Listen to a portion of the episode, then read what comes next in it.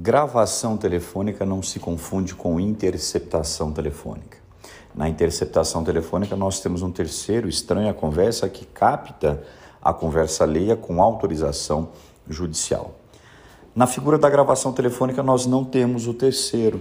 Nós não temos este que estranha a conversa, capta a conversa alheia.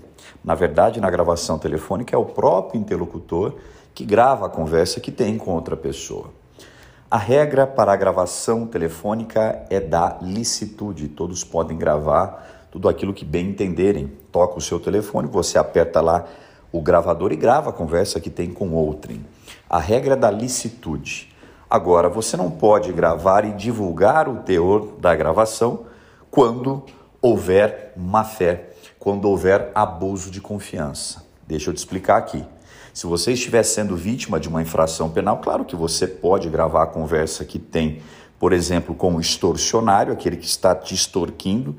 Você pode divulgar o teor dessa gravação e esse teor valerá, inclusive, como prova. Por quê? Porque existe justa causa. Agora, o médico não pode, por exemplo, gravar a conversa que tem com o seu cliente. Da mesma forma que o advogado também não pode gravar a conversa que tem com a pessoa que ele está defendendo. Por quê?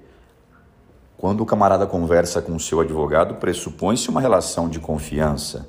Se o advogado gravar e divulgar o teor dessa conversa, existe abuso de confiança, existe má fé, existe ofensa, inclusive, a tudo aquilo que é pregado pelo Estatuto da OAB. Bom, o que, que aconteceu no caso concreto? Um determinado advogado gravou conversas que tinha tido com o seu cliente e levou essas conversas até o conhecimento do Ministério Público e fez com o Ministério Público um acordo de colaboração premiada.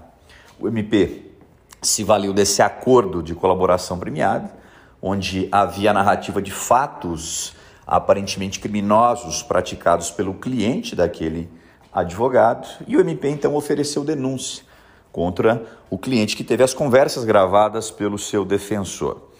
Bom, o que, que aconteceu aqui? Via habeas corpus, o novo defensor desse sujeito levou essa questão até o STJ o STJ disse o seguinte: não poderia o advogado ter gravado a conversa com o seu cliente, houve abuso de confiança, houve má fé e essas gravações, claro, constituem prova ilícita.